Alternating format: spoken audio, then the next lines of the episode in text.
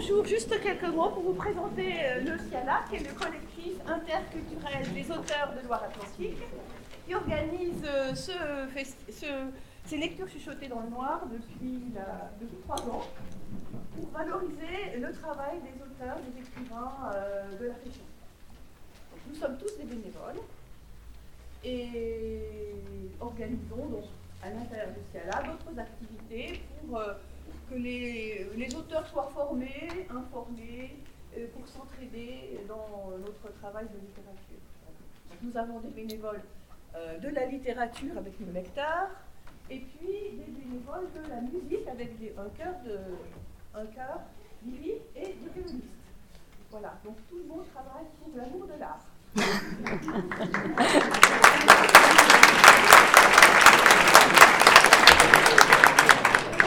Alors avant de... Nos deux metteurs en scène, aussi travaillant pour l'amour de l'art, Monique Pioquinton euh, et Raphaël Roche.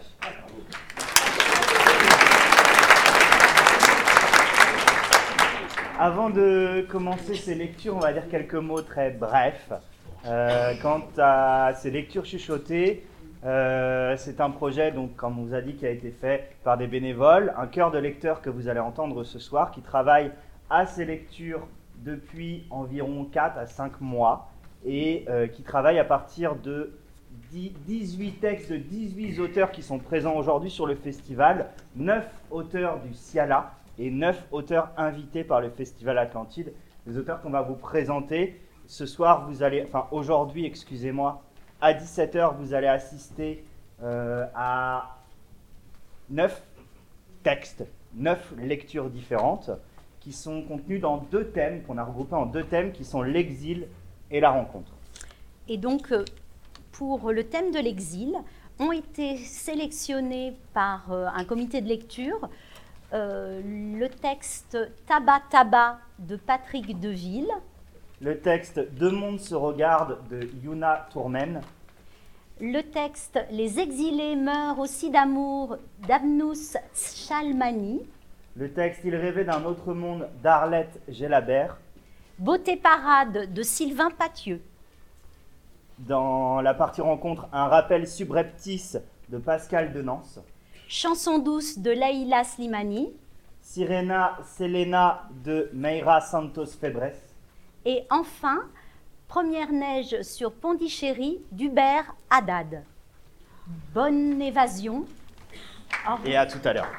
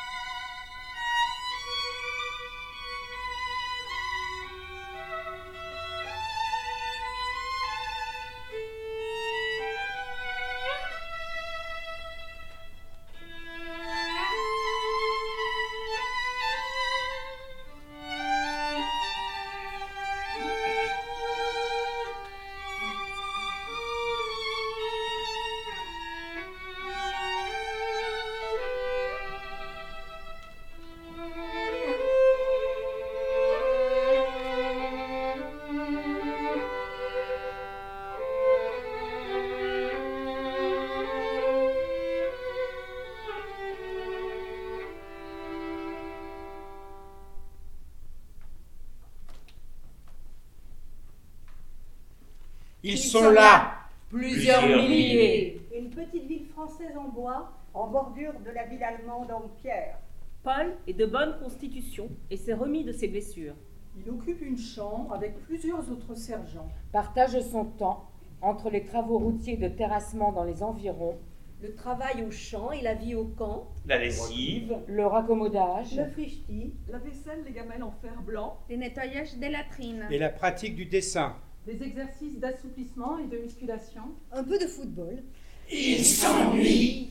Et regarde un moineau jouer dans la flaque.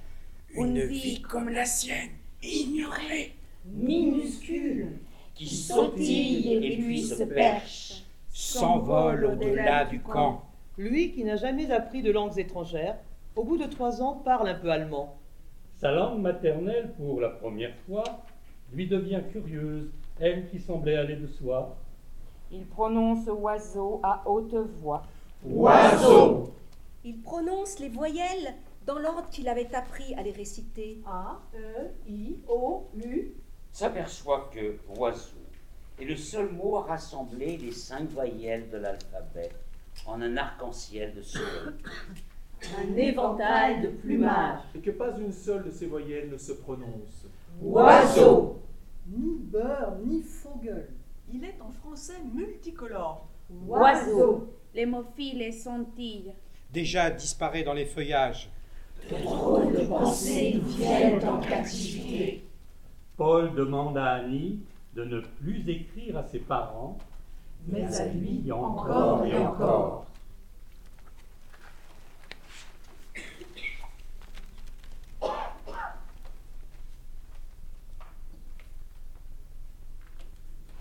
Ailleurs, autre, chacun, autre, chacun, ailleurs, même, toi, ici, demain, hier, aujourd'hui, où vas-tu?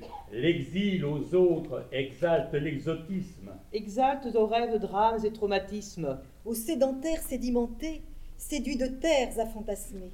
Terres étrangères d'humains étranges, que le vent pousse, que le vent perd. Sur les frontières que les hommes rangent, s'échoue cet ordre en ces chimères.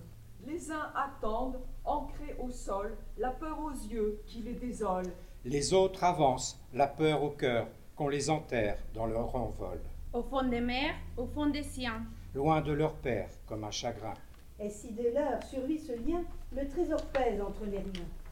Ici, demain, hier, aujourd'hui, où vas-tu? Qu'il soit pour fuir ou de désir, l'exil exhale l'exploit en mire, le long des marches de senteur, comme un feu parfumé ailleurs. Ces cendres vents qui se dispersent, qui se disent d'ici et de loin, combat les larmes ambrées de braise pour éclairer des lendemains. Ailleurs, ici, ici même, toi. Les uns les autres s'imaginent, derrière leurs murailles s'échinent, à préserver ce qu'ils croient, pour s'accrocher à tenir droit. Jusqu'à ce qu'ils se rendent, contre eux-mêmes, à confronter leurs fondements. En comptant sur l'autre en eux-mêmes, pour s'ouvrir au nouveau printemps. Pour partager un bout de terre avec les graines arrivées là. Et faire fleurir de nos misères, filles de l'air et magnolia. Car la terre tourne. Et, et tous aussi. Si le vent passe par ici, nous aimerons souffler là-bas. Avec chaleur l'entrée des bras. Un café chaud. Un bol d'air, un doux terreau. Après l'hiver. Chacun, autre, chacun, ailleurs. Et toi, où vas-tu?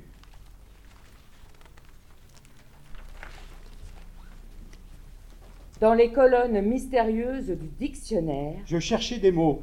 À mettre sur ce monde inconnu qui se déployait autour des trois appartements familiaux de l'exil. Et, c'est ainsi que je découvris que ma mère était une authentique alchimiste, capable de transformer le plomb en or. J'en éprouvais une amorce de fierté.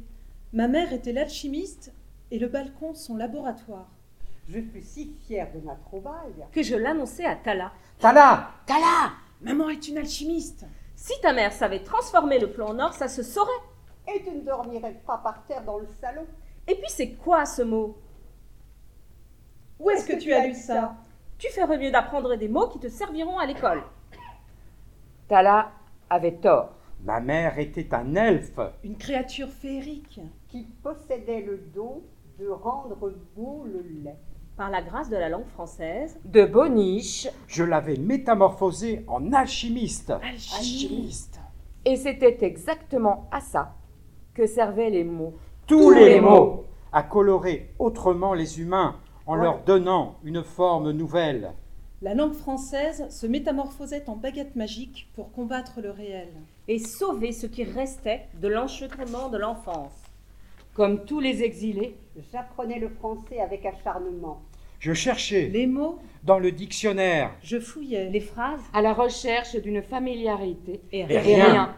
Ne me faisait davantage plaisir que de reconnaître Au moins, un mot. dans une obscure définition. C'est la raison pour laquelle la majorité des exilés parlent un français anachronique. Ils tentent si fort De comprendre ce qui se dit dans le nouveau pays. ils sont tellement à l'affût de précision et d'outils pour se faire entendre qu'ils prennent Les mots pour argent comptant. ils les accumulent ceux qui servent et ceux que tout le monde a oubliés. Les mots, qui disent les métiers d'antan, comme ceux qui décrivent un point de couture. Ils se rendent compte beaucoup plus tard que leur français impeccable leurs mots justes, Leur grammaire précise, ne sont qu'un signe supplémentaire de leur exil. Les exilés vivent à contretemps. la, La langue qu'ils- parlent est une langue apprise, une Oui. langue domptée. une langue morte. Ils ne parlent pas le français d'aujourd'hui, mais celui d'avant-hier.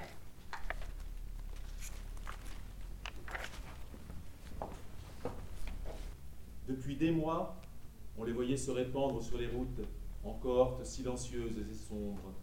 Au début des années 2020, La vague des migrants arrivés par la mer était visible essentiellement sur les côtes qui accueillaient les naufragés des guerres que l'Occident avait laissé se propager dans les États du Sud. Parqués ou rejetés, Ils cherchaient à rejoindre les villes portuaires. rêvant d'Eldorado de l'autre côté de la Manche. Ceux qui ancraient leurs pieds fatigués sur l'asphalte des villes dressaient leurs toits faits de guenilles à la périphérie des grandes cités européennes. mais cette fois-ci, Ils s'arrivaient de tous côtés. suivant sans espoir les chemins noirs de la famine et de la désertification. Tête baissée, épaules voûtées sous leur fardeau de misère et de survie, Ils traversaient à pied. Souvent nu-pieds, Les routes intranquilles de l'exil. Les routes intranquilles de l'exil. En France, les premiers arrivés furent les Africains du Nord. Marocains, Algériens, Tunisiens. petit à petit, au fil des années, le changement climatique avait réduit les zones propres à la culture. Le désert avait grignoté chaque jour un peu plus de terres arabes, desséchant le sol et l'espoir des agriculteurs de sa féroce avidité. ceux qui avaient survécu aux températures extrêmes, qui pouvaient passer de moins 30 degrés en hiver à plus 50 en été, avaient fui la terre hostile. Les yeux morts roulés par le soleil, le cœur pétrifié de douleur, Les plus vaillants portaient les enfants ou les vieux sur leur dos. Les autres marchaient l'un derrière l'autre, accrochés parfois à celui qui les précédait pour ne pas tomber. Personne ne courait. Personne ne parlait. Personne ne mendiait. Ils avançaient simplement, sans autre but que de mettre de la distance entre eux et le monstre de sable qui avait enseveli leur vie. ils infiltraient chaque départemental. Chaque chemin vicinal. Comme une invasion de fourmis. Vu du ciel, les pays devaient ressembler à une vaste toile d'araignée. les habitants qui les voyaient arriver dans leur village se barricadaient, observant cette foule avec un mélange de compassion et d'inquiétude. Ils n'étaient pas agressifs, ne revendiquaient rien, et cette absence de vie les rendait encore plus terrifiants.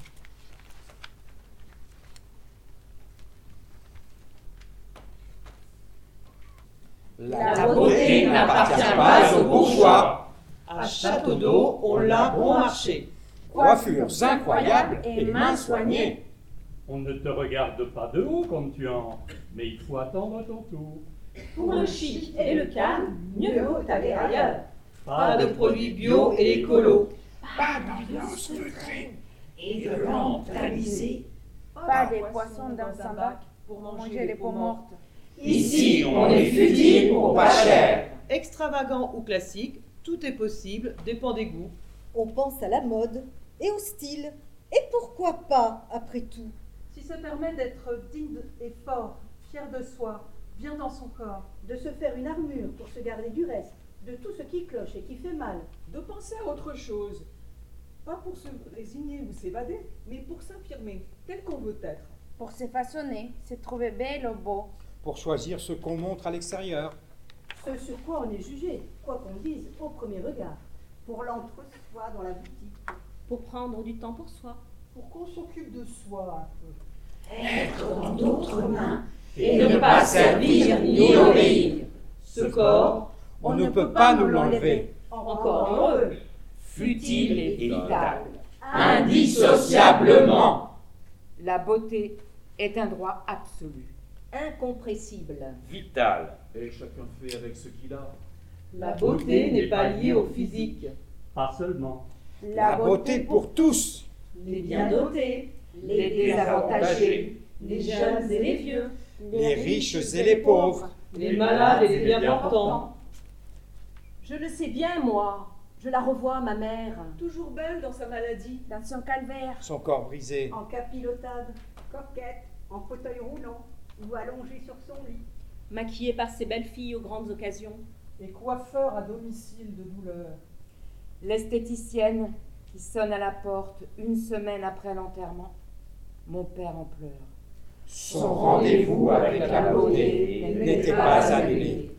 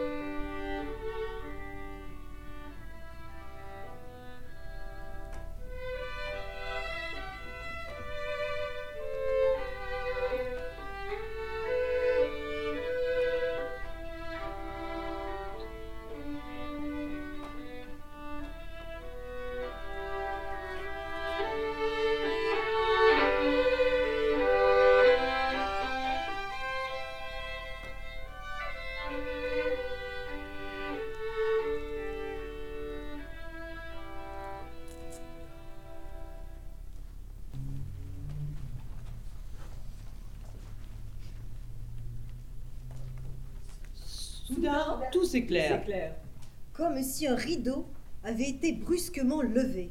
Un flot de sensations chamarrées inonde leur réalité. Ils peuvent enfin fuir l'étroitesse de leur passé. Maintenant qu'ils sont deux. Ils déambulent extasiés sous le ruissellement d'une pluie battante, sans chercher à s'abriter. Ils hument les senteurs de terre humide. S'étonnent du vert tendre des nouvelles pousses. Des reflets sur les feuilles des arbres. Tout est plus lumineux dans la ville. Les façades des maisons, les pavés des venelles, les sourires des passants.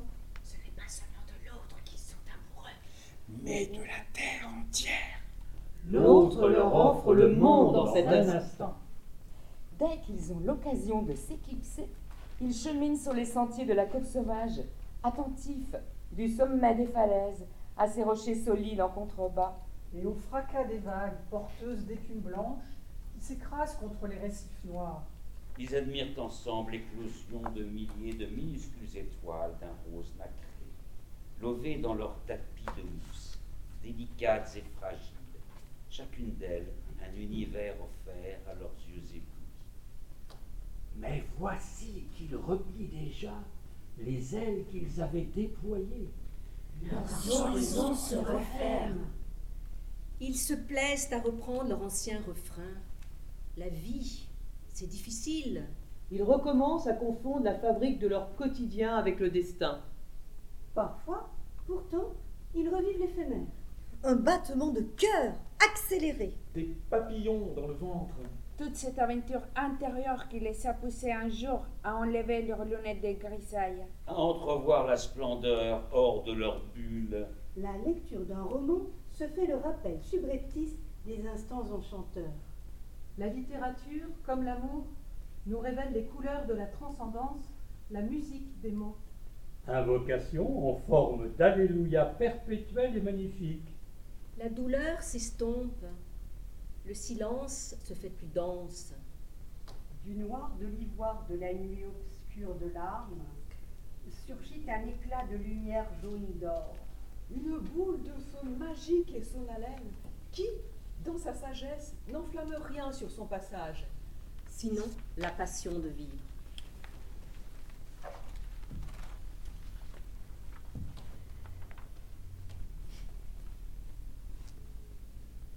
Elle ne veut pas engager une maghrébine pour garder les petits. Ce serait bien. Essaye de la convaincre, Paul. Alors parle un arabe puisque toi tu ne veux pas le faire. Mais Myriam s'y refuse absolument. Elle craint que ne s'installe une complicité tacite, une familiarité entre elles deux. Que l'autre se mette à lui faire des remarques en arabe. À lui raconter sa vie et bientôt à lui demander mille choses au nom de leur langue et de leur religion commune. Elle s'est toujours méfiée de ce qu'elle appelle la solidarité d'immigrés. La solidarité d'immigrés. Puis lui s'est arrivé. Quand elle raconte ce premier entretien, Myriam adore dire que ce fut une évidence. Comme un coup de foudre amoureux. Elle insiste surtout sur la façon dont sa fille s'est comportée. C'est elle qui l'a choisi, aime-t-elle à préciser. Mila venait de se réveiller de la sieste, tirée du sommeil par les cris stridents de son frère. Paul est allé chercher le bébé, suivi de près par la petite qui se cachait entre ses jambes. Louise s'est levée. Myriam décrit cette scène encore fascinée par l'assurance de la nounou. Louise a délicatement pris Adam des bras de son père et elle a fait semblant de ne pas voir Mila. Où est la princesse? J'ai cru apercevoir une princesse, mais elle a disparu. Mila s'est mise à rire aux éclats et Louise a continué son jeu, cherchant dans les recoins, sous la table, derrière le canapé, la mystérieuse princesse disparue. Il lui pose quelques questions. Louise dit que son mari est mort, que sa fille Stéphanie est grande maintenant, presque 20 ans. C'est incroyable. Qu'elle est très disponible. Elle tend à Paul un papier sur lequel sont inscrits les noms de ses anciens employeurs. Elle parle des rouviers qui figurent en haut de la liste. Je suis restée chez eux longtemps. Ils avaient deux enfants, eux aussi, deux garçons. Paul et Myriam sont séduits par Louise, par ses traits lisses, son sourire franc, ses lèvres qui ne tremblent pas. Elle semble imperturbable. Elle a le regard d'une femme qui peut tout entendre et tout pardonner.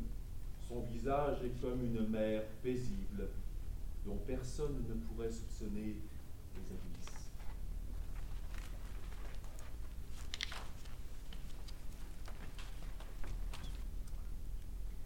Après l'agression, Valentina s'occupa de lui.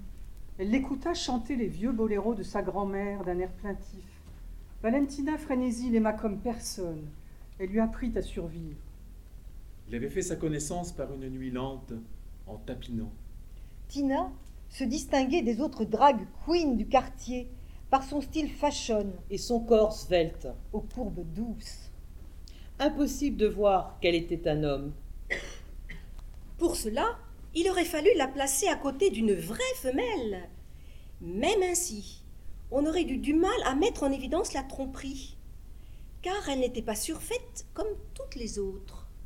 Regardez son visage, C'était se perdre dans l'exact équilibre. du maquillage. Et de l'illusion. Valentina n'avait jamais l'air totalement artificielle. Elle ne forçait pas sur le rouge à lèvres. Elle ne portait pas de perruque. Elle avait une tresse, Midlight Auburn, Vraiment à elle. une physionomie famélique, mais aux cuisses fortes et rondes. Un goût osé sans jamais être spectaculaire. Valentina Frénésie avait étudié chaque aspect, chaque détail de son personnage avec d'infinies précautions. Il lui avait fallu des années pour parvenir à l'heureuse transformation de son corps. En pur luxe. Des années à feuilleter les magazines de mode. Les catalogues de haute Les couture. manuels de maquillage. Des années à suivre la carrière des plus fabuleuses divas du cinéma et de la télévision. Elle était loin d'être bête. De fait, c'était une styliste accomplie, une véritable experte. Une véritable experte. La plus belle et la plus audacieuse de toutes les drag queens de la côte. La diva faisait le trottoir. Comme un défilé sur un podium. Sirena, qui travaillait sur celui d'en face, voulut apprendre de Tina comment réussir un si parfait simulacre. Ce n'est pas encore pour toi, ma petite. Toi, en tant que giton, tu as plus d'opportunités. Tu es beau. Au milieu de tant d'ordures, tomber sur quelque chose d'aussi joli que toi, c'est un miracle. C'est ainsi que naquit notre amitié.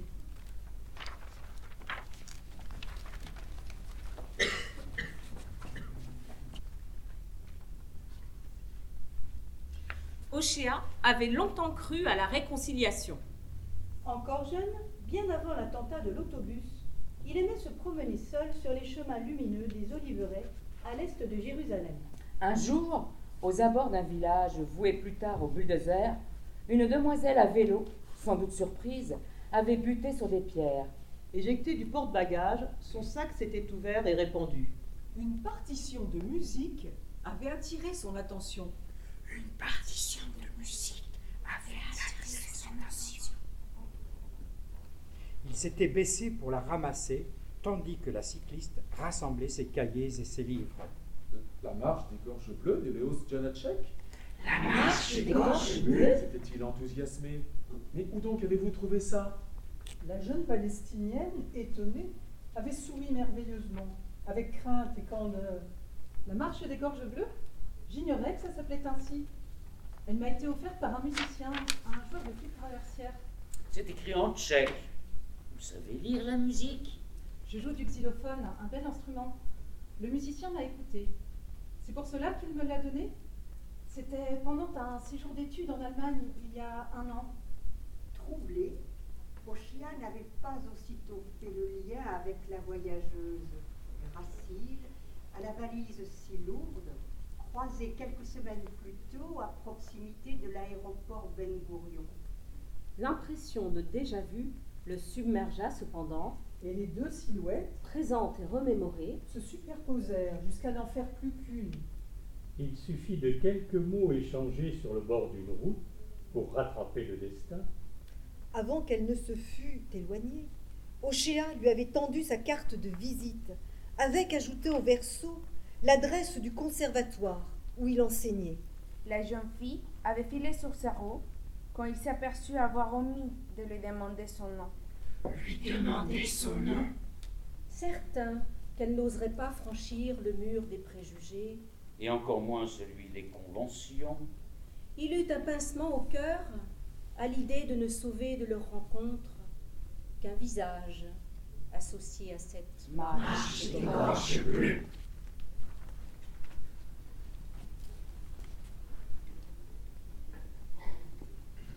Bye.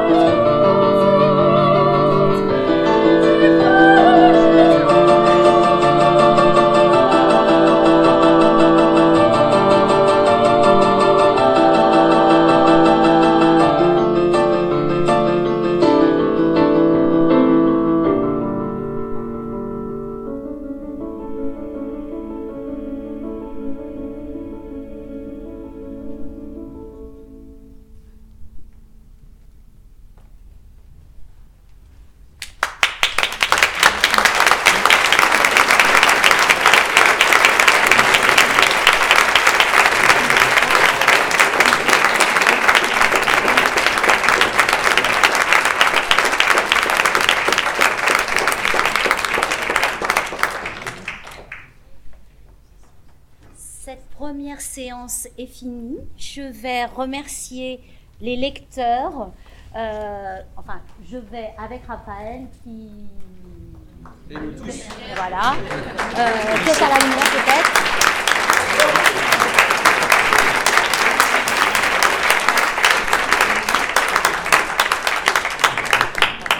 Voilà.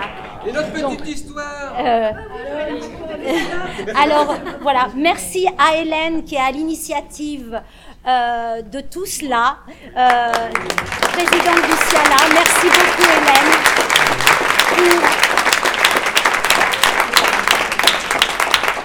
Hélène a beaucoup travaillé dans l'ombre pour, euh, pour coordonner tout cela. Merci beaucoup Gaël et Sébastien Christmann, nos violonistes.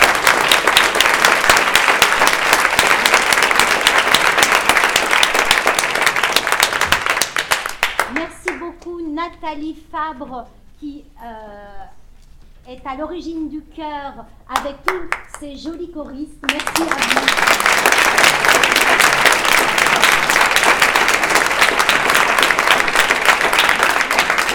On espère qu'on vous a fait voyager et je laisse la parole à Hélène. Oui, alors je vais raconter mon histoire. Ah. Elle, elle est très brève, c'est simplement pour vous dire que le 6 mars 1980, il y a eu une belle victoire pour les femmes. C'était la nomination de Marguerite Yourcenar, première femme à l'Académie française. Et comme bientôt approche le 8 mars, qui est la journée internationale du droit des femmes, pas des femmes, hein, des droits des femmes, et nous pensons bien entendu à toutes les écrivaines et les autrices et les auteurs euh, qui ont été oubliés ou dont on a volé les œuvres, et puis bien sûr à toutes les femmes qui se battent, qui se sont battues, qui en sont mortes et qui se battent encore euh, pour les droits des femmes. Et pour ça, nous allons vous chanter un chant euh, que vous connaissez tous, qui s'appelle Bella Ciao, qui est le chant des mondines, des travailleuses euh, italiennes dans les rivières de Lombardie. Voilà.